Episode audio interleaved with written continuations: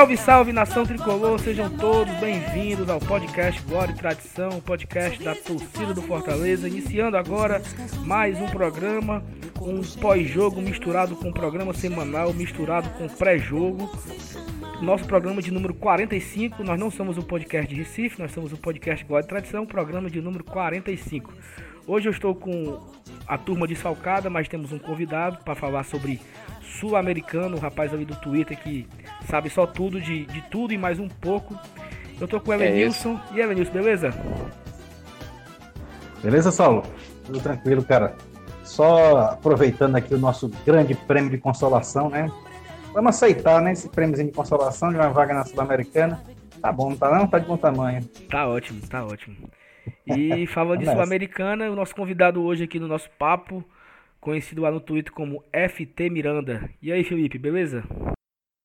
Opa, diga aí, Saulo. Um prazer para aceitar esse convite aqui, estar tá presente no Glória e Tradição. E vai ser uma honra. E espero que seja um bom, um bom programa e que os nossos ouvintes é, é, aproveitem e Tô um pouco nervoso aqui, primeira vez participando de um podcast, né? Beleza, cara. Meio sem, saber, meio sem saber o que dizer, mas espero que, as, que a galera curta e é isso aí. Show de bola, show de bola. Então, assim, para começar o programa, vamos falando do, do jogo de ontem, né? O nosso pós-jogo, a gente não conseguiu gravar ontem. Eu até coloquei no Twitter, né? Porque nós estávamos com alguns desfalques. A Thaís tá, em, tá na Inglaterra, e, ela estava em Liverpool ontem. O Emanuel estava vindo de Belém para Fortaleza tava no, no, avião, não ia dar tempo, e o Evanilson estava meio, meio, meio brocochó em casa, então não dava, não dava certo. Não tinha como a gente gravar o pós-jogo ontem, até porque o pós-jogo foi meio. O jogo foi assim, meio sonolento, né? Então, gravar um pós-jogo no jogo de ontem ia ser meio, meio sei lá, meio broxante. E aí resolvi deixar para hoje, pra gente fazer tudo junto e misturado. Então, assim, pra gente passar bem rápido, né, do jogo de ontem, um 0 a 0 no Maracanã. Fortaleza continua a sua série invicta aí, né? É, acho que são seis partidas sem perder. Não tenho certeza se é isso tudo ou se é só isso. Eu nem lembro mais a última derrota. Eu sei que foi contra o Corinthians, mas eu não sei a quanto, quantos jogos faz. Perdemos pro Corinthians, ganhamos o Clássico, ganhamos do CSA.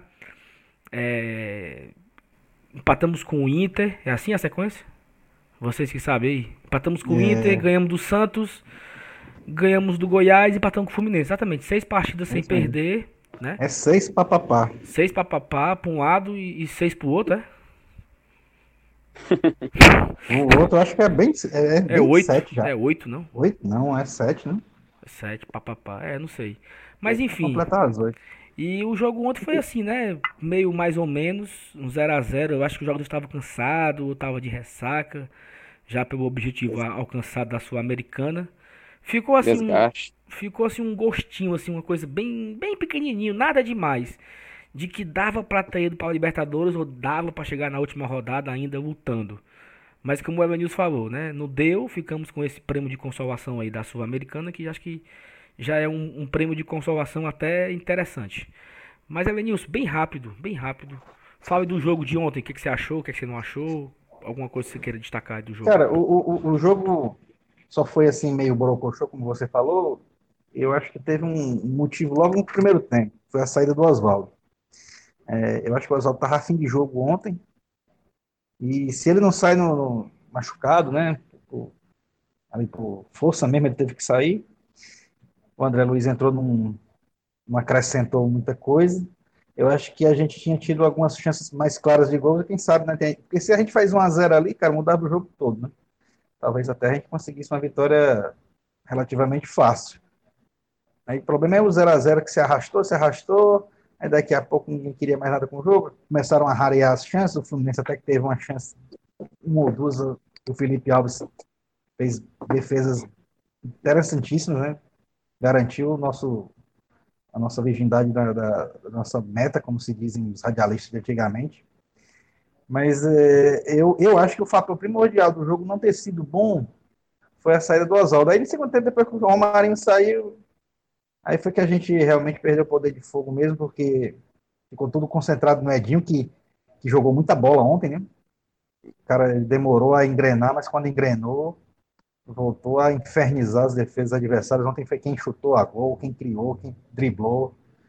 É, foi o cara que. Não sei se vai dar tempo a gente ter votação de jogo, mas eu já, já dando um spoiler aqui no quem, quem eu votaria para melhor jogador em campo. Né? Tem, apesar do Romarinho ter jogado bem também, mas o Edinho jogou muita bola ontem.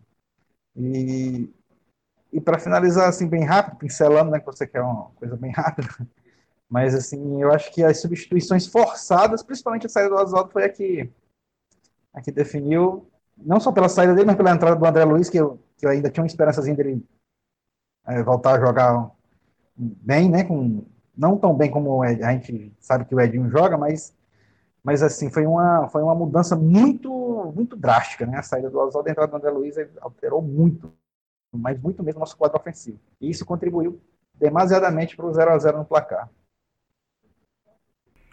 É, eu também concordo que a saída do Oswaldo já no início foi bem frustrante. Até porque o Fortaleza não tem um reserva à altura, né? Assim, acho que o, o destino quis que o, o, o Edinho voltasse a jogar bola nesse momento final. É, hum. Já que o, o André Luiz não, não vem correspondendo, acho que é um jogador muito preguiçoso, muito, sei lá. E aí. Sumiço do Felipe Pires. É, pois é, o Felipe Pires que, que, que sumiu e, e, e, quando teve a oportunidade não, não agarrou. E até falamos aqui, eu acho muito difícil ele ter outra oportunidade depois daquele do Atlético Mineiro. Então, assim, depois saiu o Oswaldo, eu acho que perdeu, nós perdemos nossa força ofensiva ali. Ficou um jogo meio Fortaleza reativo, né? Já que o Fluminense trabalha mais a bola, sempre ficando com a bola. O Fortaleza deixou o Fluminense com a bola para tentar nos contra-ataques. Até tivemos os contra-ataques, mas não, não fomos eficientes. Queria destacar negativamente o Everton Paulista, acho que é a terceira partida ou quarta que ele não marca gol. O último gol que ele que ele fez tinha sido contra o Ceará, né? E aí ele não fez gol contra o CSA, que o Tinga tomou o gol dele. Ele não fez gol contra o Inter. Ele não fez gol contra o Santos. Não fez gol contra o Goiás. Quinta partida seguida que o Everton Paulista não faz gol. E não fez gol contra o Fluminense. O Everton realmente está meio apagado. Não sei se algum, algum problema físico ou, ou outro problema. Mas tô sentindo falta do Everton ali também, de estar à disposição para empurrar as redes. Mas e você, Felipe? O que, é que você pode destacar do jogo? Pra gente já ir pra Sul-Americana. Ah, bom, Saulo, assim, é... primeiramente eu, eu não diria que eu achei o jogo morno. Eu acho que, eu acho que pra mim o jogo foi tanto quanto previsível, porque o Fluminense já estava livre de rebaixamento, o Fortaleza já estava com sua vaga assegurada na Sul-Americana. O Fluminense é, esboçava uma vontade maior porque ainda busca uma vaga na Copa Sul-Americana. Porém, eu achei, como eu te falei, eu não diria morno, mas achei um jogo um tanto quanto previsível, sabe? É, sonolento, eu não, eu não diria que isso, mas eu senti o time meio cansado, sabe? Acho que eu, principalmente pelo o ambiente que o time encontrou em Goiânia, no jogo contra o Goiás, é, aquele calor, é, domingo à tarde, você via que os jogadores estavam bastante exaustos da partida. É, Além disso, eu também notei que muitos, muitos jogadores até tentaram mostrar uma vontade maior, etc. Mas, cara, eu, eu sinto que eu tenho que falar. Poxa, o, o Carlinhos, é, para mim, pelo menos, é, eu tenho algum problema, um problema, problema pequeno com ele, porque ele sempre, sempre parece tomar decisões erradas, sabe? Eu, você destacou o Wellington Paulista com um destaque negativo, mas eu gostei do Carlinhos defensivamente, mas em muitos momentos lá na frente eu sentia que ele não tomava a melhor decisão, sabe? Teve um lance que eu realmente fiquei bastante revoltado, foi quando ele recebeu lá na frente, na intermediária ofensiva, e ele preferiu dar um chute, chute fraco, sem, sem objetividade nenhuma, sendo que ele tinha duas opções de passe, tanto o Oswaldo na ponta esquerda, quanto ele recuando para o meio para poder tocar para o Felipe ou, ou para o Juninho. Enfim, uh, já trazendo meu destaque positivo logo no meu comentário inicial, eu queria dizer que eu gostei muito do Felipe Alves, cara. É, Felipe Alves, ele fez uma defesa ali no, na, já na etapa final, com de mão direita, pulando, assim, já no final, o Fluminense fazendo uma certa pressão, que realmente me fez, me fez perguntar, poxa vida, será que a gente vai ter esse cara aqui em 2020? Porque é, ele é um jogador essencial, cara pelo, pelo que o time joga, pela filosofia que o, o clube aprendeu a ter, a, a equipe aprendeu a jogar, aliás. na minha opinião, ele é uma das figuras essenciais para a gente poder ter um bom ano de 2020. É, também queria destacar do jogo a, a, péssima de. Cara, sério, eu, eu sou fã do Paulão. sou fã do Paulão. Eu tenho, como você fala, né? O Paulo, Paulo Jesus, né? Mas, poxa, cara, como é que pode o Paulo tomar uma decisão daquela, cara? Contra o, um jogador jovem, que eu esqueci agora o nome dele, tá me falhando na memória. O Fluminense, foi inclusive que fez o gol. É, João Pedro, João Pedro, né? João Pedro, João Isso, Pedro. João, isso, João Pedro, é. Cara, como eu achei uma decisão completamente é, inesperada do Paulão. Ele sempre costuma, quando recebe aquela bola na, na lateral esquerda, ou chutar, ou quando ele toca de volta para o Felipe Alves, ele, ele tem certeza, ele tá com o campo mais aberto, mas ele tentou um drible ali que eu sinceramente não entendi. É, acabamos perdendo, agora perdemos ele pro, pro último jogo. Provavelmente vamos ter é, Bruno Melo, né, na zaga. Se mostrou uma boa, uma boa opção para suprir essa posição. A opção. O Jackson, o Jackson não pode jogar não contra o Bahia? Pode? Eu Pode, questiono. pode. Ele só não pode se tiver problema físico, mas se ele, por contrato ele Ah, pode. É, eu acho que até porque o Fortaleza paga o salário dele integral, né? Exatamente, por contrato ele pode, porque ele, ele jogou na Fonte Nova, na ida. Ah, então pronto, tranquilo. Ele deve jogar. Porque assim, ai, o Bruno Melo na zaga é Carlinhos de novo na lateral, né? Acho que. é, faz- nossa. né? É, realmente tem esse, esse problema. Sim, aí, só para concluir aqui o pensamento, é, concordo com o Lenilson, eu gostei muito do Edinho. Eu achei o Edinho um jogador bem presente. Ele ganhou até o prêmio né, da, da Globo de melhor em campo. Mas eu, eu diria que, eu- que a palavra que define ele no jogo de ontem foi presente. Eu achei ele bastante presente, se apresentando bastante, recebendo a bola, tocando, passando, marcando. É, me agradou demais ver o Edinho de volta, assim, cara, sério. É, para quem viu o primeiro semestre dele, é, comparar com aquela fase dele pós-lesão e, e olhando agora na reta final, realmente pra gente aplaudir, porque é, o Edinho é um jogador muito precioso. Inclusive, eu, já até falei no Twitter que o, se, o, se o Fortaleza receber, uma, receber o dinheiro da premiação do Brasileirão, porque ele, pela, pela colocação vai ser uma boa premiação, depende da gente ver o quanto ele vai receber, né? É, ten- tentar reaver o Edinho de volta, renovar o, o empréstimo por mais um ano, porque eu realmente sou fã do Edinho, cara. Eu acho que a gente devia investir nele. É uma cria da base, um jogador que a gente gosta, identificado com o clube, e por mim, ele, por mim, ele tem vaga certa em 2020. Não sei vocês, mas essa é a minha opinião. Eu já tinha falado aqui que achava bom que o Edinho não era jogador do Fortaleza e não ia contar com ele para 2020. Mas agora eu concordo contigo, já tô, já tô com saudade, já tô com saudade daquilo que nem foi embora, né? Então, é, eu não sei se, se, se o Edinho vai permanecer, não sei se o Atlético tem interesse em renovar o empréstimo, mas eu acho que seria um- uma boa aquisição o Fortaleza ter o Edinho para a próxima temporada. É, tu tava falando, tava falando do Felipe Alves, né? Eu também acho que também já estou com saudades daquilo que ainda nem perdi, Hum. porque eu acho difícil o Felipe Alves ficar, assim, é uma opinião apenas, não é uma informação, é, mas seria fundamental a renovação do Felipe Alves.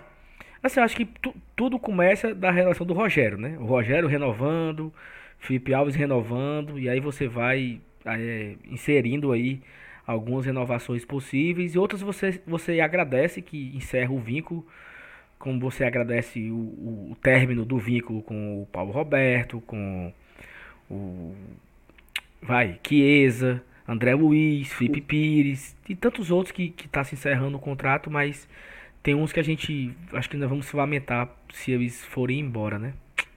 O que que vocês acham? Você, você, la- você lamentou a saída do Natan? Não, não, né? Você viu quem é o, o zagueiro de destaque lá, xerifão do Coritiba, que conseguiu acesso? Pois é, cara, o futebol, o futebol é demais, né? É impressionante, cara, é impressionante. Incrível, né, cara? Virou ídolo da torcida do Coxa. Rapaz. Estará na Série A ano que vem. Pois é, tá na Série A ano que vem. Porque acho que ele é do Fluminense, né? Ele é emprestado para o Curitiba, né? Isso. é. É. Da mesma forma que Matheus Alessandro é emprestado à Fortaleza. Impressionante, impressionante. E, e, e que acho que foi só isso o jogo, né? Um jogo 0 a 0 Teve ali uma falta com o Edinho, que eu, naquele momento ali, eu esperei que ele fosse fazer de novo, cometer o crime mais uma vez. Uma coisa que eu acho curiosa no Fortaleza. É, se você olhar para o primeiro semestre, o Fortaleza tinha o Edinho como protagonista. Ele tinha o Oswaldo ali como um bom coadjuvante, que tinha aquelas arrancadas dele. O Everton Paulista não fazia gol, né? Que ele não estava fazendo. Uhum. Júnior Santos fazia ali na garapa alguns gols. Até fez contra o, contra o Vitória. Eu acho que foi o último gol que ele fez foi contra o Vitória na Copa do Nordeste. Naquela, naquela quartas de final. E aí, assim, parece que assim, o, sai de cena, né? Saiu de cena o Júnior Santos, saiu de cena o uhum. Edinho, saiu de cena o Ederson, né? o Ederson que se quebrou. Ah, e aí, sim. né? Aí o e o Massinho também, né? Não, mas aí, mas, mas nessa época ainda não. Mas aí o Romarinho cresce, o Everton Paulista faz gol. Assim, parece que as coisas foram se encaixando, né? E até até, até agora pouco, o Edinho vinha mal, mas o André não vinha fazendo partidas tão horríveis. O Romarinho vinha jogando por três. O Everton vinha fazendo gol todo jogo. Aí o Everton parou de fazer gol. O Oswaldo fez três gols seguidos em três partidas. O Edinho voltou a jogar bola. Então, isso demonstra uma, um, que o, é, o, o, grupo assim, é meio homogêneo, né? Não, tem, não é apenas uhum. um jogador de destaque. E se esse jogador jogar mal, eu, eu acho interessante, né? Eu acho interessante, porque a gente tem sempre alguém sobe, assim, sempre sobe um líder, sempre sobe um destaque e ele co consegue é, entre aspas, levar o time nas costas, assim, por um momento. Naquele jogo contra. Que o Everton Paulista fez gol de calcanhar contra o Grêmio. O jogo não estava tão bem assim, Fortaleza perdendo de 1 a 0 um, um, gol ali que levou de uma falha, daquela falta que o, o Galhardo bateu e tal.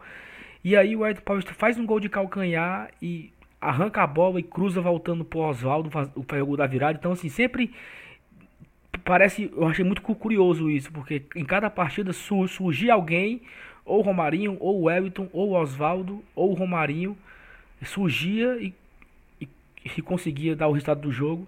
Então, nesse momento uhum. agora, nós estamos nós estamos vivendo o momento do Edinho, né? De novo, acho que o ciclo voltou e o Edinho é o destaque aqui. Jogou bem contra o Santos, fez gol. Jogou uhum. bem contra o Goiás, deu assistência. Jogou bem contra o Fluminense de novo. Então, interessante também uhum. esse destaque pro Edinho, né? É, é, é sempre um jogador assumindo o protagonismo, né? Impressionante. Exatamente, exatamente. É. Não é apenas um, né? O Fortaleza não é, não é um time de um jogador. Uhum. Porque, assim, Isso, é o... tem jogo que o, o, o Paulão foi o melhor em campo, né? Paulão, ah, o Paulão isso. fez gol de bicicleta, o Paulão foi o destaque, o Paulão ganhou todas as bolas. E assim, era uma uhum. unanimidade. O Paulão foi o melhor hoje. Já no outro, o melhor foi o Felipe. Já no outro, melhor. Uhum. Então, acho que é, é, é legal, é, é, curioso ver que dos nossos 11 titulares, até o Felipe Alves também. Muitas vezes ele é o melhor em campo. Mesmo Isso. o time vencendo, o destaque é o Felipe Alves, porque fez umas defesas, conseguiu dar um lançamento interessante. Então é, eu achei legal fazer esse destaque, né? Então pronto, do jogo uhum. a gente pode pular, né? Foi 0 a 0 Eu queria também destacar só uma pequena, pequena frustração já que nós não conseguimos é, ir para a última partida ainda brigando por Libertadores, né? O nosso co-irmão uhum. Bayer Lenilson perdeu. E ah. o, o, Corinthians, o, o, o, Corinthians já se classificou. O Inter também perdeu. Só que precisava uhum. que o Fortaleza vencesse, né? O Fortaleza não venceu. Então, assim, nem Fortaleza, nem Bahia e nem Goiás venceram na rodada. Então, é, o Internacional está matematicamente classificado para pré-Libertadores, que não é nem pré, né? É segunda fase da é. Libertadores, não é pré-Libertadores, já é a competição internacional. E morreu Isso. o sonho, né? Mas foi bom, foi bom sonhar durante uma semana, duas semanas, se, né? Se permitir sonhar, só de ter a oportunidade de você poder planejar, você tipo, almejar, fazer, fazer cálculos, projeções de, do, do, seu clube, Fortaleza, cara, um clube exatamente, do Nordeste. Exatamente. Chegar na 37 rodada, brigando por Copa Libertadores, cara, isso é impressionante. E, poxa, a gente acabou de subir da Série B, cara. É, impress, é impressionante. Não tem, não tem outra palavra, não. Eu vi, eu, eu vi alguém colocou no Twitter, eu me perdoe se você escuta a gente, eu não vou recordar aqui. Ele colocou assim: Fortaleza, anos atrás, se, se frustrava porque não tinha conseguido passar no mata-mata, né? Tinha sido e, é. hoje nós, e hoje nós estamos, entre aspas, nos frustrando porque não conseguimos a vaga na Libertadores. Então, porra. Rapaz. melhorou um bocado, né? só um pouquinho, só um pouquinho. É. E aí eu tenho, eu tenho um vizinho aqui no condomínio, Carlos Júnior, que ele, assim, não entende nada de futebol, macho. Nada, nada. Torce Fortaleza e tudo, vai pro jogo, mas se você pedir pra ele escalar o Fortaleza, ele não sabe não, os 11. Ele gagueja. Quando o Fortaleza venceu o CSA, venceu o quarto, venceu o CSA, ele vinha no carro fazendo as contas para Libertadores. Ó, se ganhar, se ganhar do Santos, se ganhar não sei de quem, se ganhar não sei de quem, dá. Aí todo mundo, mas para com isso, tá ficando doido, nós, nosso foco é não cair e tal. E ele ficou fazendo as contas, assim, sabe? Então aí ele desistiu ontem, né? Porque até ontem as contas, de fato, as contas que ele estava fazendo fazia sentido. Fazia sentido, porque quando, quando ninguém imaginava que o Fortaleza poderia brigar com a Libertadores, ele falava, ó, nós estamos a oito pontos, mas se vencer do Santos, vencer de não sei quem, encosta. Vamos encostar, vamos brigar. Mas não deu, né? Foi bom sonhar ali essas últimas semanazinhas. Mas nós nos garantimos na Sul-Americana 2020, competição inédita para o Fortaleza, o primeiro clube cearense que vai pegar o avião e ir para outro país na América do Sul, disputar uma competição. Eu acho que é um feito é, que deve ser muito celebrado pela nossa torcida. Uhum. Eu acho que a gente deve lembrar desse 2019 durante muitos anos. Eu falei, já falei isso aqui várias vezes, que a gente lembra muito de 2005. Mas 2005 não aconteceu nada. 2005 é a gente só não caiu. Beleza, vencemos Flamengo, acho... Corinthians, né? Vai, fala. É, acho que foi por causa do. Eu acho que foi por causa dos resultados, né? A gente ganhou sim, sim, sim, dos grandes clubes do país, né? Por isso. A memória afetiva fala mais alto. Exatamente, mas se, você, se você pensar de forma racional, você vê que naquele ano você teve uma dificuldade, uma dificuldade do caramba para ser campeão cearense em cima do Icasa. É, e, foi, e foi no apagado azul, assim, foi no, no, no quase não, não dava uhum. certo. E você fez uma série A ok, você fez, ok não, você fez uma série A ótima, mas que não, que fica na memória apenas os resultados, as vitórias.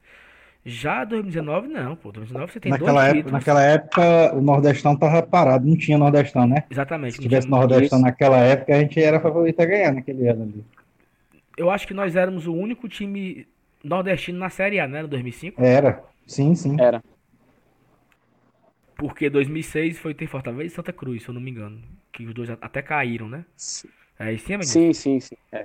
Isso, isso mesmo. É. E aí, Fortaleza em 2005, pá. 2019 a gente dois títulos, Copa Sul-Americana. E aí a gente inicia aqui agora aqui o assunto, por isso que eu convidei o Felipe, porque o cara Opa. fazendo aí a, as postagens no Twitter com muita informação e tal. Para começar, Felipe, o sorteio era dia 23, mudou, né? Vai, começa. Sim, sim, Saulo, é o seguinte, uh, numa pesquisa recente agora no Google, encontrei uma notícia do Globoesporte.com, onde a Comembol informava que no dia 17 de dezembro, ou seja, na, daqui a duas terças-feiras, é, vai ser realizado o sorteio da Copa Libertadores da América. E como a gente sabe, o sorteio da Libertadores é no mesmo dia do sorteio da Copa Sul-Americana. A Copa Sul-Americana, o sorteio dela acontece antes, e assim que termina a cerimônia, começa o evento da Copa Libertadores. Isso já é padrão, é, anualmente é assim, e novamente será assim esse ano. Portanto, a data marcada, de acordo com o Globo Esporte, dando o devido crédito, é dia 17 de dezembro. Perfeito. E aí a gente vai. Vamos estar todos presentes. Eu não sei qual o canal que vai passar, talvez da Fox, né? Fox. Ah, sim, é, e também só um, um aviso: é, para quem não tem TV a cabo, é, vai passar no canal Se Repetir, o que aconteceu agora em 2019, vai passar no canal da, da Zone, no YouTube, porque eles são a emissora que transmite a, a Copa Sul-Americana, e eles transmitiram o, a, por, por via de live, né, a, o sorteio da Copa Sul-Americana de 2019. Acredita-se, né, portanto, já que eles são detentores dos direitos de transmissão, inclusive eles cederam esse ano para a Rede TV, a gente daqui a pouco fala sobre isso, é, e eles transmitem, vão transmitir a cerimônia, então se você quiser acompanhar pelo YouTube, não se preocupe que você vai poder assistir tranquilamente.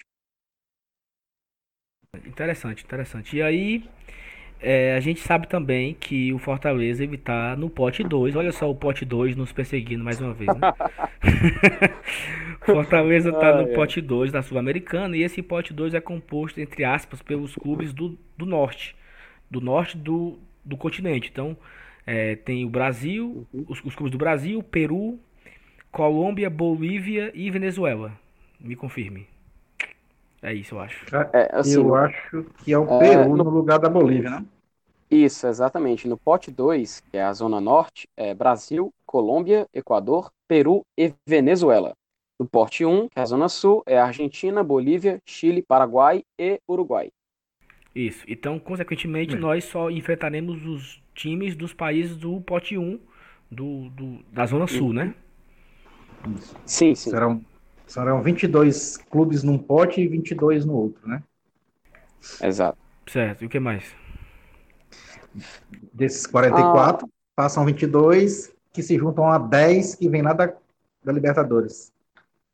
Uhum. Aí começa o mata-mata lá com 32, 16, 8, 4, 2. Então, então, é. então a, a, a, primeira fase da, da Sul-Americana é agora em fevereiro e a segunda só é depois que acaba a fase de grupos da Libertadores? É.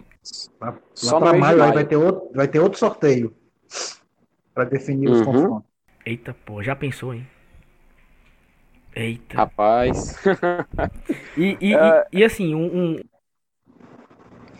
o problema é pegar um argentino cascudo desses uh, argentinos Não, mas eu, eu, não tenho medo de time cascudo é. mais não, Vinícius. Rapaz. Tem um time ali que é cascudo, parece aquelas baratas d'água. Já viu aquelas é. baratas d'água preta? E, e assim, só, só, só fugindo um pouco do assunto dos grupos, né? É, eu não uhum. tenho eu não tenho RG, né? não tenho identidade. Já, eu até tenho, mas eu tirei em 2003 então a minha identidade, ela, como a minha foto era criança, ela não serve mais para, tipo, viajar para outro país, por exemplo, aqui da América do Sul. Então eu fui tirar o passaporte, né? Que eu quero fazer essa viagem aí. Se Deus me permitir, a patroa deixar e tiver um saldo no cartão de crédito, eu irei fazer essa viagem aí para a Sul-Americana. E aí, cara, eu me impressionei, eu me impressionei porque foi um negócio super rápido. Nós estamos gravando aqui o programa na quinta-feira. Na segunda-feira eu, eu fui no site da Polícia Federal, Fiz o cadastro, fiz o cadastro, emiti o boleto, paguei. Na segunda-feira. Na terça-feira já constava como pago e eu agendei para hoje, quinta-feira. Eu fui hoje, quinta-feira, em 10 minutos a mulher tirou a foto, tirou as minhas digitais. Vou receber daqui a 10 dias. Então, assim, é, é um, tem, um, tem um custo elevado aí, é 252 reais para fazer passaporte. Mas para tirar a identidade, por exemplo, são 30 dias úteis você tem que ir no VaptVupt 5 horas da manhã e etc. E tem que agendar também e tem que chegar lá cedo. Então, assim, se você está pensando em viajar e não tem RG ou tem RG já vencido aí muito tempo, o passaporte é uma opção e é super rápido e tranquilo. Então, fica a dica aí para quem está pensando em fazer essa viagem aí, provavelmente ali na metade do meio de fevereiro, do mês de fevereiro, né, meu menos. E eu, ainda, e eu ainda tô de férias, cara. Olha a sorte. Tô de férias em fevereiro. Vendi 10 dias, Eita. né? Só vou tirar 20 dias de férias, vendi 10, então vai dar certo, vai dar bom essa viagem aí pra conhecer um outro país e ver o Fortaleza, né? É. Ah, Saulo, posso só fazer uma, pode, pode, um pode. detalhezinho, uma Sim. informação? É, o Elenilson falou rapidinho que quando os 22 clubes que passam para a segunda fase, eles se unem mais 10 clubes da Libertadores, correto? É só para contextualizar que esses 10 clubes da Libertadores, oito deles são os, os melhores terceiros colocados de cada um dos seus oito grupos, e dois desses, dois, os outros dois restantes, eles vêm das equipes que foram derrotadas na terceira fase da pré-Libertadores, entre aspas, né? Porque nós sabemos que não é pré-Libertadores, seria a terceira fase da, da, da Libertadores. Então, essas 10 equipes são oito, oito, oito equipes vindo das fases de grupos e duas vindo da fase de, entre aspas, pré-Libertadores. Perfeito. E é, em relação. Então, assim, é porque eu vi umas pessoas pedindo pra gente falar sobre a Sul-Americana, sobre é, a sua a competição, sobre a fórmula. O formato uhum. da Sul-Americana, se você tá ouvindo e não entendeu ainda, é apenas mata-mata, né? É, Ixi, é. Tem, a, tem a, a, a, primeira fase, né? Que o Fortaleza está garantido na primeira fase. Vamos saber uhum. que nós vamos enfrentar e tal. Mas como vai ter a pausa, fica os 22, vai vir os 10 da Libertadores, 32 e até a final, até a semifinal no caso, jogo de mata-mata e de volta e apenas um jogo final única que vai ser aonde, sabe, Felipe? Sim, sim, vai ser na Argentina, no estádio Mário Kempes, em Córdoba, que é o estádio onde o Talheres joga na Argentina. Sim, sim, sim. É bom que é perto. Final assim, qualquer coisa a é, gente... É, opa! Um abraço, um abraço pra, pra Pete, Priscila Keswe, que morou ali um período em Córdoba. E ela conhece muito Opa. bem esse estádio. E aí, Pete, qualquer coisa nós vamos pra, pra Córdoba, final do ano que vem. Hein? e, e aí, Evanilson, que mais, Evanilson? que mais, Evanilson? Tu que sabe tudo, tu e o Felipe, que eu tô aqui só. Eu não sei de nada, Opa. não. A gente tem que espremer agora aí, porque foi. Ah. É, a gente podia fazer quem, quem que já está classificado, quem que pode ser, a turma pergunta, quem pode ser perfeito, o nosso possível perfeito. adversário, né? Acho que já tem uns argentinos garantidos aí no grupo, não? Tem, ó, opa, tem sim. Vamos, vamos lá. É, vamos começar primeiro pelo pessoal do pote 2, né? Já que já está um assunto recente, né? Importante. É, no vamos nosso lá. pote, né? Que a gente não enfrenta na primeira fase, é, mas pode enfrentar na segunda, possivelmente. Exato. Sabe, né? Primeiro, os que a gente, a gente não enfrenta na primeira fase. Vamos lá. Daí, equipes brasileiras, nós temos Fortaleza, Bahia, Vasco, Atlético Mineiro e o Goiás, que soube hoje, que vai participar da Copa Sul-Americana e não vai mais sonhar com Libertadores. Fica restando uma vaga. Essa uma vaga vai ser decidida entre Fluminense ou Botafogo, que são as únicas equipes que ainda podem garantir vaga na Copa Sul-Americana de 2020. O Corrimão, Lembrando que o Brasil. O Corrimão não chega ah? mais, não. Ó. O Corrimão não vai mais. Chega não. mais. Chega mais, não. Fica no limbo. Eita, tá é, lembrando que o Brasileirão termina agora domingo, né? Dia 8. E assim como no Brasil já está praticamente definido, a gente também pode citar a Colômbia, que já definiu os seus participantes, que é o Deportivo Cali, o ex-clube do, do Juan Quinteiro, o Atlético Nacional, time que foi campeão da Libertadores agora em 2016, né? Exato, o Milionário, o, é, o Milionários e o Deportivo Pasto, que é o ex-clube do Mariano Vasquez. Olha a coincidência. é, lembrando agora que já está definido os participantes da Sul-Americana, mas o campeonato colombiano termina no dia 7 de dezembro, que é, no caso, termina a, o finalização, eles são de aquele modelo bastante conhecido na América do Sul, que é de um campeonato dividido em torneio apertura e torneio finalização, ou clausura, dependendo do, da localidade, como você vai chamar. Continuando. Do Equador, nós temos duas equipes definidas. Temos o Emelec e o El Nacional. É, ainda faltam duas vagas para preencher, mas o campeonato equatoriano vai terminar no dia 15 de dezembro. Até lá, nós vamos saber quem é que vai preencher essas duas vagas. Ah, do Peru, nós temos já os quatro definidos. É o Sport Huancayo, o Melgar, que é uma equipe que participa, participou bastante da Libertadores recentemente, o Real Garcilaso, que é uma das equipes mais famosas também do Peru, e o Atlético Grau. O, campeonato peruano também termina no dia 15 de dezembro. É, na Venezuela, nós também temos definidos. Tem o Zamora, o Mineiros de Guia, é, Guaiana, um pouquinho complicado aí para falar, o Llaneiros e o Aragua. Portanto, essas são as equipes já definidas para o pote 2, que é o pote do Fortaleza, que Fortaleza não enfrenta, deixando bem claro. Agora vamos para os que já estão garantidos no pote 1, que é a Zona Sul, é, dos que vão participar da Copa Sul-Americana. Da Argentina, nosso país rival, nós só temos definido o Vélez Sarsfield, time bastante histórico e conhecido, é, o Independiente, isso mesmo, Eita, Independente rei de Copas. Eita, aí, aí é pesado, aí é pesado, aí é pesado. É o rei de Copas. É o, o maior campeão da Copa Libertadores da América participando da Copa Sul-Americana esse ano. Inclusive, ele decidiu a Copa Sul-Americana em 2017, perdeu, é, ganhou do Flamengo, né? Você, não sei se vocês estão, estão recordando disso. Também temos o Huracan, um time bastante conhecido na Argentina, o União de Santa Fé, e o Lanús, que desse, foi, fez a final da Libertadores de 2017 contra o Grêmio. Não sei se vocês lembram. O Lanús também já está garantido na Copa Sul-Americana. Aí a gente tem um asterisco no seguinte clube, o Atlético Tucumã. Por quê? O Atlético Tucumã ele já tem vaga garantida na Copa Sul-Americana. Porém, ele ainda pode ir para a Copa Libertadores. Por quê? Na Argentina, o River Plate está na final da Copa Argentina, que é semelhante à nossa Copa do Brasil. E se ele for campeão, o Atlético Tucumã vai herdar a vaga da Libertadores do River Plate, por meio do Campeonato Argentino. Então, o clube que iria para a Copa Sul-Americana seria o Argentinos Júniors, que é outra equipe bastante conhecida e histórica no nosso país, co-irmão, né? fazendo uma referência. uh, seguindo, nós temos a Bolívia, que ainda não definiu os seus quatro participantes, até porque, pasmem, o Campeonato Boliviano termina no dia 29 de dezembro ou seja, depois, o, no sorteio a Bolívia vai estar definida como Bolívia 1, Bolívia 2, Bolívia 3 e Bolívia 4.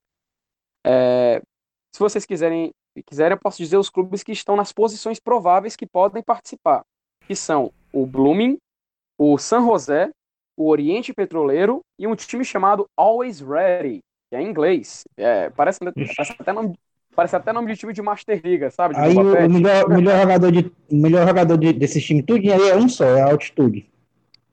Rapaz, isso é verdade.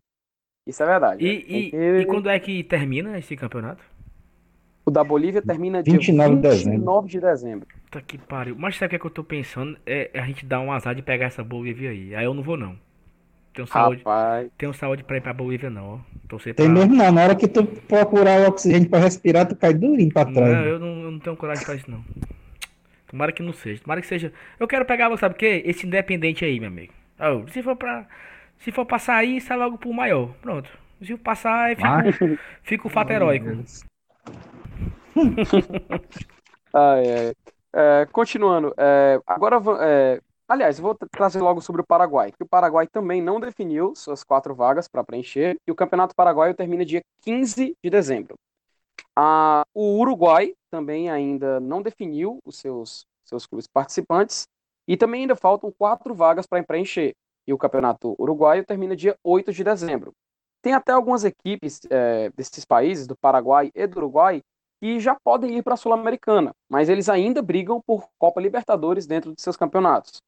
Que da, do Uruguai seria o Liverpool, do Uruguai, e eu tinha o Plaza Colônia, do Uruguai, e eu tinha anotado aqui o Atlético Progresso, do Uruguai, mas ele, se pelo que eu vi no próprio Twitter da Libertadores, ele garantiu vaga hoje para a Copa Libertadores.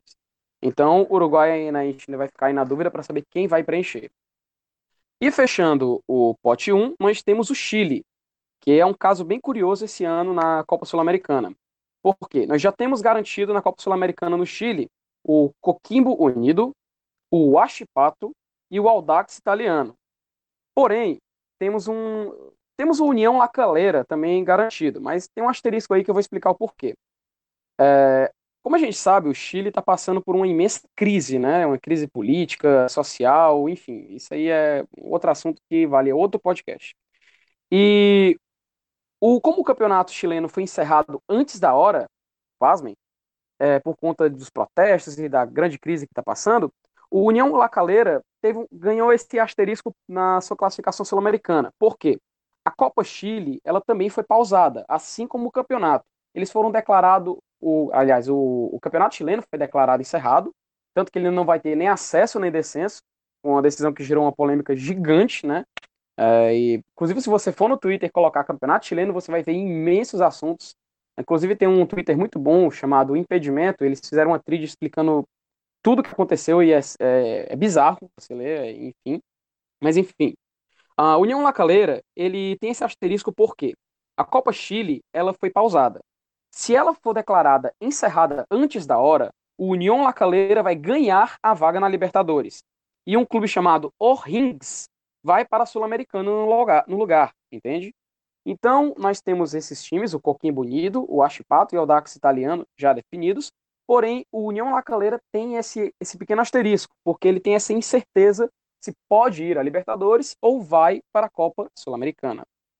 Então, basicamente, esses são os clubes já garantidos na competição. E, e assim, e tem, um, tem essas confusões aí, principalmente do, do Chile, tem na minha opinião, tem que ser decidido até agora, né? Até o dia 17, né? Isso. Porque uhum. até, até surgiu uns boatos aí no, no, no, WhatsApp, um print do Mário Kempis até falando que esse, os clubes do Chile não iriam disputar as competições e a vaga na Libertadores ia até o nono colocado. A galera, a, a, galera se emociona, a galera é muito gaiata, mano. Aí, porque o nono é o Fortaleza, né? Então, o Fortaleza ia pra Libertadores também. Pegando essa vaga do Chile que ia ser distribuída. Mas, é, cara, falando só... sério, a melhor, a melhor opção é um desses times chilenos aí, viu, velho? Não tem assim, esse eu acho pato aí, eu acho que pegou o Fluminense ano passado. É o único que eu. É fraco, uhum. Pode ter é disputado é uma competição. Então, é, é, é fraco e desses aí que, que, que ele citou é o único que eu reconheci por nome. Uhum. Você, tem um é... Colo-Colo, Universidade de Chile, Universidade Católica, Palestino. E esses aí uhum. nem entrou no rodo aí, né? Elenilson, só fazendo um complemento, eu acho que também tu lembra do Achipato, porque se não me falha a memória, em 2013 ele jogou a Copa Libertadores e ele caiu no grupo do Grêmio. E ele virou notícia porque o estádio dele era um estádio muito simples, muito simples. Inclusive a, a Ah, é, lá no meio do, do, deserto lá, né? É, em- não sei se é no meio do deserto, mas é tipo Ah, assim, não, o no meio do deserto é o, é o cobre, cobreloa, cobressal, É, é. cobressal. Aham. Aí a torcida, Verdade. a divisória da torcida pro campo é só uma cerquinha, sabe? Tipo, você pular, você pular da arquibancada pra dentro, você entra em campo. É tipo um estádio realmente bem simples. Ele chamou a Verdade. atenção por isso. Não, não sei se teve alguma obra, Lembro. se mudou alguma coisa, mas eh, ele se tornou bastante relevante. É, não é relevante, mas virou assunto no Brasil por causa disso. Só fazer um, um pequeno, um pequeno adendo que eu anotei também aqui nessa lista de clubes que já, que já podem, ir, podem ir para a Sul-Americana, mas eles ainda podem pegar vaga na Libertadores. Só um adendo. Da Bolívia eu já falei para vocês, né? Que são aqueles que estão na posição, mas ainda podem pegar vaga na Sul-Americana. O The Strongest, é da Bolívia, joga na altitude. O Jorge Wilstermann também pode pegar é, vaga na, na Sul-Americana, apesar de não estar na posição que garante isso. O Nacional Potosí, também da Bolívia, está nessa posição. Do Equador, nós temos o Universidade Católica, não é o Universidade Católica aquele que a gente conhece, é do Chile, esse é do Equador. O Delfim, também do Equador. O Alcas e a equipe que talvez seja mais conhecida do Equador, que é a LDU. Mas, lembrando, né, o Equador é do pote 2, não do pote 1. Beleza. Legal, legal demais mesmo. Essa, mas essas coisas tudinho aí eu não, eu não sabia nem decorar, nem o- o- os grupos, nem o pote, quanto mais ter tudo isso. Então, Felipe, Uhum. muito, muito obrigado. E. Ah. Vai, fala. A premiação financeira, né, acho que a gente não falou ainda. Perfeito, perfeito. É uma, é uma, é uma edição, é um monstro, menino. Sabe tudo, homem. Tá É vendo aí? não? Que é Vamos isso, que é isso. Vamos pra parte do, do Money aí. Vai, da seda, seda arada. É o seguinte, ah, quanto às cotas de participação, o número oficial das cotas de participação de 2020 ainda não foi divulgado, mas eu trouxe os números que foram da edição de 2019. Qual, é- qual é a fonte? da- Qual é a fonte? É, já, já ia falar, inclusive a fonte é o, é o nosso querido amigo Cássio Zirpoli, Cássio podcast Muito bem, 45, muito bem. é, que é o seguinte, na primeira fase da edição 2019, o clube participante embolsou 300 mil dólares, que na cotação atual, o dólar tá 4,20, né? Confirmado, 4,20. É, se tiver 4,20, é, o time ganha 1 milhão 260 mil reais na primeira fase. Passando para a segunda, ele aumenta para 375 mil dólares. Seria mais ou menos 1 milhão e meio de reais. As oitavas, 500 mil dólares. As quartas, 600 mil dólares. A semi, 800 mil dólares. E quando chega na final, a equipe vice-campeã embolsa 2 milhões e a campeã ganha 4 milhões de dólares. Que, se fosse na cotação atual, 4 dólares e 20 centavos, seria mais ou menos uns 16 milhões e 800 mil por aí. Sem, é, Ah, inclusive, só fazer um pequeno adendo. Lembrando que a premiação ao campeão não é só financeira, ele também ganha vaga na fase de grupos da Copa Libertadores de 2021, ele ganha vaga na Recopa Sul-Americana de 2021, ganha vaga também na Levan Cup, que é a antiga Copa Suruga de 2021, que é disputada no Japão, e tem um item bastante polêmico, que acho que é o que vai dar bastante assunto, inclusive, que pode ganhar vaga no Mundial de Clubes da FIFA, da China de 2021. Explico. Uh, a FIFA ela está querendo mudar o Mundial de Clubes para para torná-lo mais é, comercial, mais atrativo, né? Inclusive vai trazer várias equipes da Europa, é, os campeões da Europa League, da Champions League vão pra, aparentemente vão participar desse torneio. E o campeão da Sul-Americana pode ganhar vaga no Mundial de Clubes de 2021. Ele teria 24 equipes. E caso uma equipe fosse campeã, ela provavelmente poderia cair num sorteio com du duas equipes campeões, campeões da UEFA Champions League. Então, não custa nada sonhar, né? Vai que o Fortaleza aí vence a Copa Sul-Americana, é um torneio mata-mata, ninguém espera nada. E o Fortaleza acaba caindo no Mundial de Clubes contra, sei lá, por exemplo, Real Madrid e Liverpool, sabe? É uma possibilidade, não é um sonho, é uma possibilidade. Tu já pensou Inclusive, essa...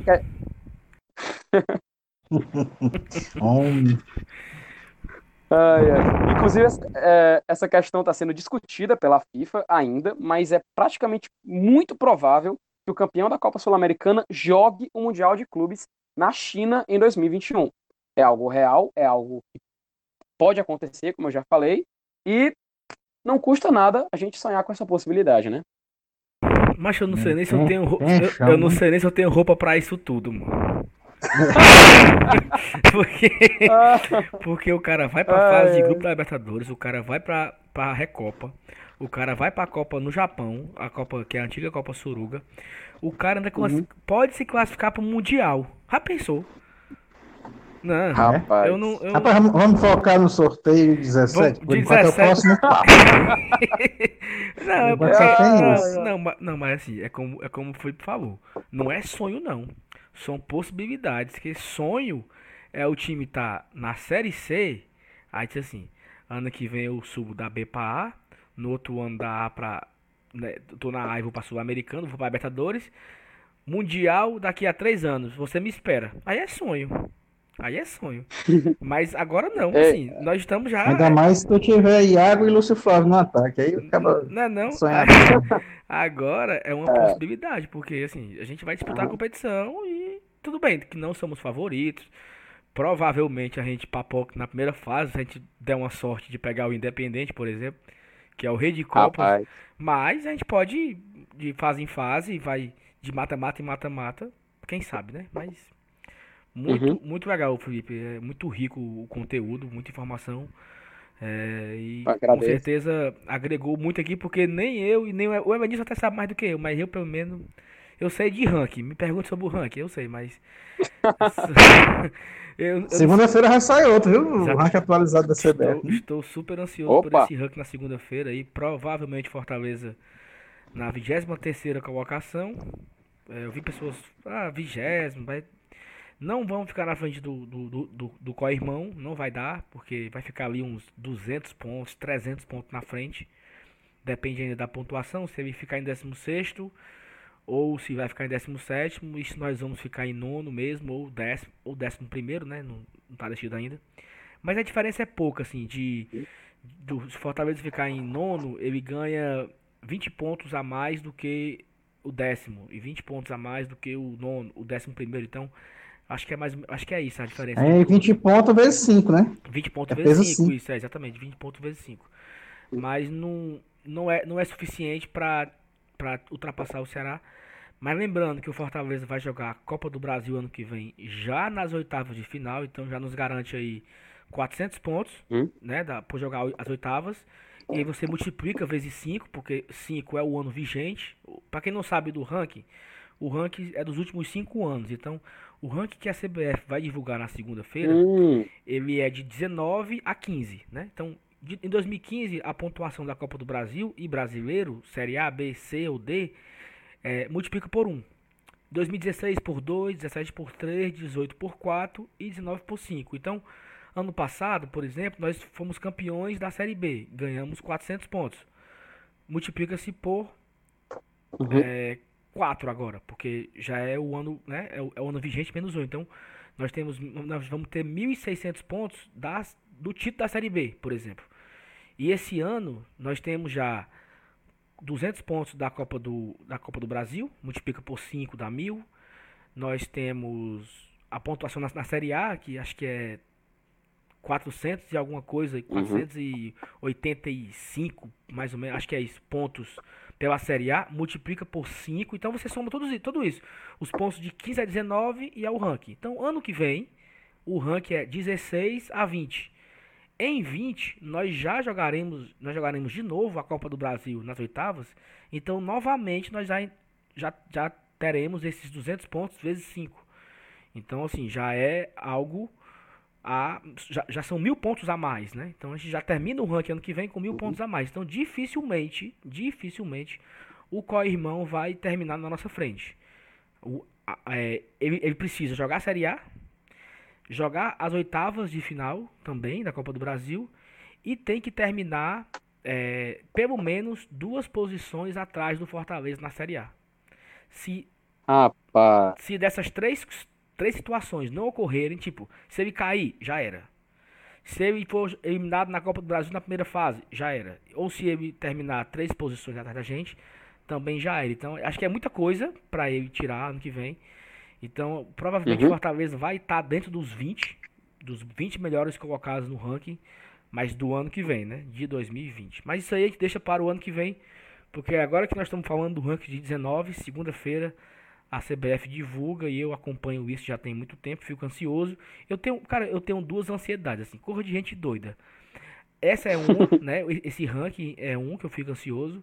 E eu também fico ansioso para o dia 30 de abril, que é o último hum? dia que os clubes têm que lançarem os seus resultados hum. financeiros do ano anterior. Então, assim, ah. eu também tenho essa ansiedade de ver como é que foi o balanço. É, eu não, apesar de eu ter me formado mais ou menos na área, ter feito algumas cadeiras de contabilidade, não sou muito familiar, assim, não, eu não manjo muito não, mas eu, eu, eu, sei ler o balanço mais ou menos, e eu gosto de ver o resultado, de quanto o clube faturou em cada coisa, faturou com sócio, faturou com marca, faturou com bilheteria. Eu acho interessante, eu também tenho essa ansiedade e eu estou muito ansioso para chegar esse abril de 2020 para ver o balanço de 2019, porque para a gente ver como é que foi o resultado em, em campo nós já sabemos, né? Porque em campo nós ganhamos uhum. dois títulos, sul-americano e tal, tal. Mas fora de campo, a gente não tem como saber. Tu, é... tu tá ansioso, tu tá ansioso pela próxima quinta-feira, o sorteio da primeira fase da Copa do Brasil. A gente não vai nem assistir, né? Não, isso aí eu não tô não. Tá ansioso, não, Eu não quero saber não. Eu tô nas, eu tô nas oitavas já. No pote 2 é, já. Já, tô, lá, né? já estou no pote 2 das oitavas de final. O pote 2 amaldiçoado. Nossa senhora. Já tô no pote 2 da oitava de final. Então, encerrando aqui esse momento sul-americana, tiramos todas as dúvidas, eu acredito. E se você tiver alguma dúvida ainda, está nos ouvindo aí, você vai lá no Twitter. Felipe, diga seu Twitter. Opa! É FT underline Miranda 10. Pronto, então você vai no Twitter do, do, do FT Miranda e pergunte a ele, viu? Porque eu não sei não. Você pergunte a ele quem é do Equador, quem é não sei o quê. Rapaz! E, e, e, domingo, né? Nosso último jogo, nossa despedida da Série A de 2019. Uma despedida de gala, de luxo. Uma despedida sem aperreio. Porque eu sei que tem neguinho hora dessa que vibrou aí com o gol do Grêmio e tal. Mas vai ficar até domingo apreensivo.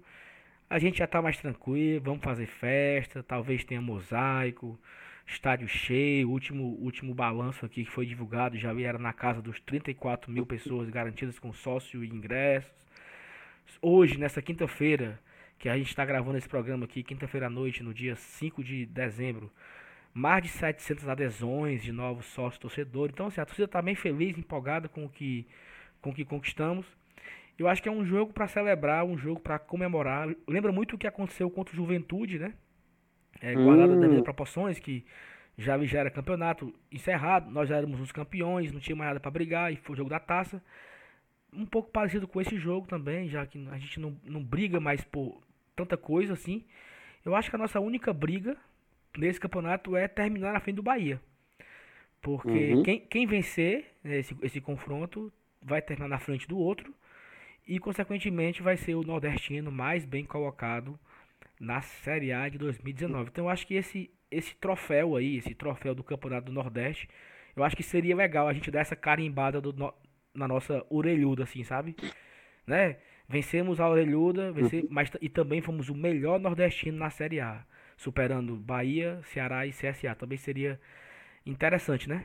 Mais um título, quem sabe? É. Pode ser. É, acho que é para coroar, né? Para carimbar mesmo que Fortaleza foi, foi, de fato, na minha opinião, já é incontestavelmente, mas é para realmente carimbar de fato que Fortaleza foi o melhor time do Nordeste em 2019. Acho que não tem nem. É, eu já falei, é, não, Fortaleza pode é, perder para o Bahia no domingo, etc. Mas para mim, nada paga que Fortaleza foi o melhor time do Nordeste em 2019. Para mim também não apaga, não. Porque eu acho que pelas expectativas, né? Já até falamos aqui uma vez. Sim, o Bahia sim. tinha expectativas muito maiores que a gente, muito maiores que as nossas expectativas. As nossas eram ficar na Série A. Então acho que se o Fortaleza tivesse. Agora sim, eu acho, entre aspas, né? Porque se você comparar com, com o rival, por exemplo, que eu acho que a única, o único grande feito que ele vai ter nesse ano é ficar na Série A. Né? Apanhou em uhum. tudo, apanhou no Nordeste, na, no Campeonato Cearense, na Copa do Brasil e, e nos aperreios ficou na Série A. Mas assim, ficar uhum. na Série A é bom, né? Então, ficar na Série A garante é. mais um ano entre os melhores. Uhum. E, e, aí é só que eu não sei se apenas ficar na Série A a torcida ficaria feliz, né? Ah, eu acho que eu acho que a torcida já, mesmo ficando satisfeita, não fica. É, é, não sei se tu viu a, após o jogo o último jogo do Ceará contra o Corinthians, quantidade de torcedor revoltado, sim, sim, é, indo, atrás, indo atrás de jogador, enfim, e, for, e também tem um fator, é o fator Fortaleza 2019, porque em 2018, em 2018 o Ceará teve um ano bastante complicado, ficou é, várias rodadas na zona de rebaixamento, como lanterna inclusive, conseguiu se salvar, porém o Fortaleza foi, a Fortaleza enquanto isso foi campeão da Série B, mas eles ainda tinham aquela, aquela justificativa de que o Fortaleza estava em outro campeonato, entende? Só que esse ano, eles vendo, eles vendo o Fortaleza ganhar o Campeonato Cearense, o Campeonato Cearense, aliás, o Campeonato Cearense mais difícil, na minha opinião, porque nós tínhamos dois clubes de Série A disputando. É, ganhar o Campeonato depois Cearense de, 2019. Depois de 26 anos. Né? Exatamente. É, ser campeão, ver o rival, o Fortaleza, sendo campeão da Copa do Nordeste, e eles ainda colocaram uma desculpa de que, ah, foi porque o Lisca não quis, o Lisca não quis. Não, sinceramente, né? Se o Fortaleza, Fortaleza, eu acho que mesmo enfrentando o Lisca, ele tinha perdido por Fortaleza no, no estadual. E, na minha opinião, consequentemente, na, na final da Copa do Nordeste, também perderia, na minha opinião. É, viu também agora no Brasileirão o Fortaleza dar uma volta, porque o Ceará começou melhor, né? Começou até goleando o CSA, mas começou ali, manteve no meio de tabela, foi caindo, caindo, caindo, e o Fortaleza lá, aos pouquinhos, subindo, subindo, subindo, tijolo por tijolo. Viu o Fortaleza passar, teve aquele clássico, né, que, que na minha opinião foi realmente o divisor de águas. É, o Fortaleza disparou e o Ceará é, parece que travou, parece sabe quando você está jogando um jogo e dá crash, a tela, a tela congela, para de funcionar e tudo mais? Foi o que aconteceu com o Ceará, na minha opinião. O Ceará falou, é, não jogou mais futebol. Os jogos. Eu fui assistir o jogo ontem do Ceará e, meu amigo, vou te contar, viu? É, é, é desesperador. Só não vai cair porque tem outro time pior do que ele. E, na minha opinião, é, se o Cruzeiro cair, eu não ficaria tão triste.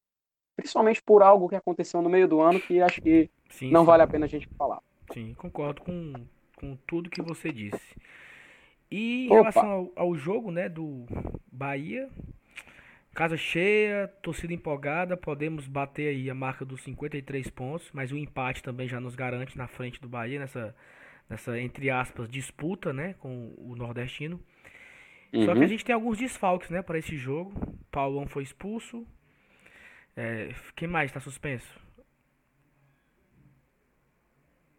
É, eu acho que não tem mais ninguém não? Só o Paulão mesmo? Ah, Só o, o Paulão. O Juninho, pô. O Juninho não pode jogar. Ah, é, é como ah. fosse contratual. Juninho tem contrato, não joga. Então deve ir aí. Eu não sei se o Jackson está disponível.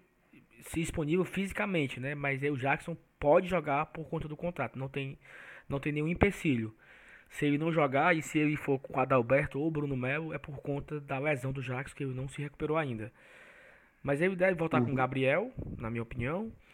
É, ali, os uhum. volantes ali devem ser Felipe e Araruna ou Felipe Bonilha, não deve mudar disso. E deve uhum. ser o quarteto ofensivo caso conte com o Oswaldo, né? Edinho, Romarinho, Eto Paulista e Oswaldo. O Oswaldo é, é a única dúvida aí. Foi substituído ontem, talvez com lesão na coxa, provavelmente. Não sei se dá tempo para ele se tratar ou se ele toma uma injeção, né? já que é o último jogo. Vale a pena o sacrifício, não sei, para celebrar a conquista, celebrar o ano. Foi um ano muito legal, né, cara, pra gente, né? Acho que eu lembro daquele primeiro jogo, Fortaleza e Náutico, a gente ansioso, com um novo time. Oh. Né, era o time sem zaga, era, era, era, acho que era Patrick Derlei na zaga. O Paulo Roberto, o, o, Paulo Roberto nos enganou, jogou bola pra caramba naquele dia. o, o Peladeiro, o Peladeiro Júnior Santos fez dois gols. Então assim, porra, esse time é bom, esse time é bom. Aí todo mundo se empolgou, mas foi legal. O ano, assim, a construção, né? A, quebra de paradigmas, a, a chegada de reforços, a chegada do Oswald, chegada do, a, o retorno de Massinho e Dodô, chegada do Wellington. Aí no segundo, no, no segundo semestre né, no, no, chegou o Juninho, chegou o Paulão, chegou, chegou o Jackson. Então foi, foi uhum. um ano, foi um ano muito bom de ver futebol, foi um ano muito bom de ver o Fortaleza. Esse não é no programa de despedida né, do, do, do ano. A gente vai fazer o pós-jogo do Bahia, vamos fazer é, um outro programa analisando a rodada, analisando toda a temporada e tal. Mas assim, já que esse é o nosso último jogo e nosso último pré-jogo, né? É legal a gente olhar para trás e ver que esse ano foi um ano muito massa para quem, quem gosta de futebol e principalmente para quem uhum. torce Fortaleza, né? foi difícil não ser tricolor esse ano, viu? Foi difícil ser contra, né? Foi difícil secar, foi difícil secar, foi difícil secar o Fortaleza. Ora, E é isso. E o que mais, meninos, pra vocês falarem aí pra gente encerrar o programa? Agora, no mais é a expectativa para domingo, né? Mais um jogo de casa cheia, provavelmente. E assim, cara, é- domingo vai ser aquele clima de festa. Quer queira, quer não queira, vai ser um, um joguinho pra gente assistir relaxado, sem estresse. E vibrar, vibrar com o que a gente vê e quem sabe com o que a gente escutar. Vamos lá. uhum. Perfeito. Ah, é, no, no meu caso também, eu queria principalmente agradecer o convite, viu, Saulo? É, realmente foi uma honra participar aqui do Glória e Tradição. É, espero é, que o Tu- pessoal também tenha gostado. Tu viu, tu, tu viu que o negócio assim não tem nada ensaiado, né? É na doida, né? Não tem. Pois é, cara, tirando fiquei a- surpresa agora. Tirando a sua participação, que você veio preparado aí, a gente aqui Que é não, isso, não mano? sabe nem o que tá falando, né? É tudo Não, natural. porque é isso. Para mim, para mim, só tenho a agradecer, foi uma honra, ainda mais eu como ouvinte, né, e acompanha o trabalho de vocês, só de poder participar aqui, de estar aqui conhecendo um pouco da rotina e é, trazer esse conteúdo sobre o Fortaleza para a galera. Poxa, cara, não tenho nem palavras, só agrade- agradecer, é, ressaltar aqui, espero que o Fortaleza e Bahia seja um jogo interessante, pelo menos, é, que a gente possa projetar um 2020 melhor ainda e que, por favor, a novela Rogério Ceni não dure muito, porque, gente, fevereiro já tem, né? Viagem internacional marcada, né? Hum, hum. E, e- pois é, e o Rogério falou que até sexta-feira, né, ele dá o veredito dele. E eu acho que vai ter um, um, um Fica Rogério, assim, alto nesse jogo domingo. É. Vai ter um Fica Rogério com emoções, com... Eu acho, que o homem, eu acho que o homem vai se emocionar e vai, e vai chorar, e vai chorar, vai ser, vai ser bonito. Fica É. Rogério, né? Hashtag Fica Rogério. Vamos subir a hashtag aí. Pra... Que o. Roberto Cláudio faça alguma coisa. Que o Roberto Cláudio faça alguma coisa por esse time. Então é isso, Felipe. Muito obrigado, Felipe, pela sua participação, cara. Eu que agradeço a sua disponibilidade. Espero contar com você outros programas também, que foi muito rica a sua participação. Queria também mandar um abraço pro Emanuel, né, que não tá podendo gravar, e pra, e pra menina Thaís, que tá. É, só quer saber de passear, mas ela tá aqui no, no jogo contra o Bahia, ela vai estar presente no estádio e vai estar já em Fortaleza para gravar o pós-jogo. Então é isso, pessoal. Muito obrigado a você que nos ouviu até aqui. Espero que tenha gostado desse papo sobre Sul-Americana, sobre pós-jogo, sobre pré-jogo, sobre, sobre tudo isso e, e muito mais. E nos acompanhe, siga nas redes sociais, compartilhe o nosso conteúdo. O Felipe aí, o Felipe, ele, o FT Miranda, ele é responsável por compartilhar pelo menos para 100 pessoas. Já que ele participou, ele tem que ele tem que mandar pelo menos para 100 pessoas o programa de hoje para para o pai, para a mãe, para todo mundo ouvir a participação dele. Então, obrigado, Felipe, obrigado, Opa. Elenilson. Valeu, galera, até a Beleza. próxima. Saudações de colores. Show. Abraço. Valeu. Valeu!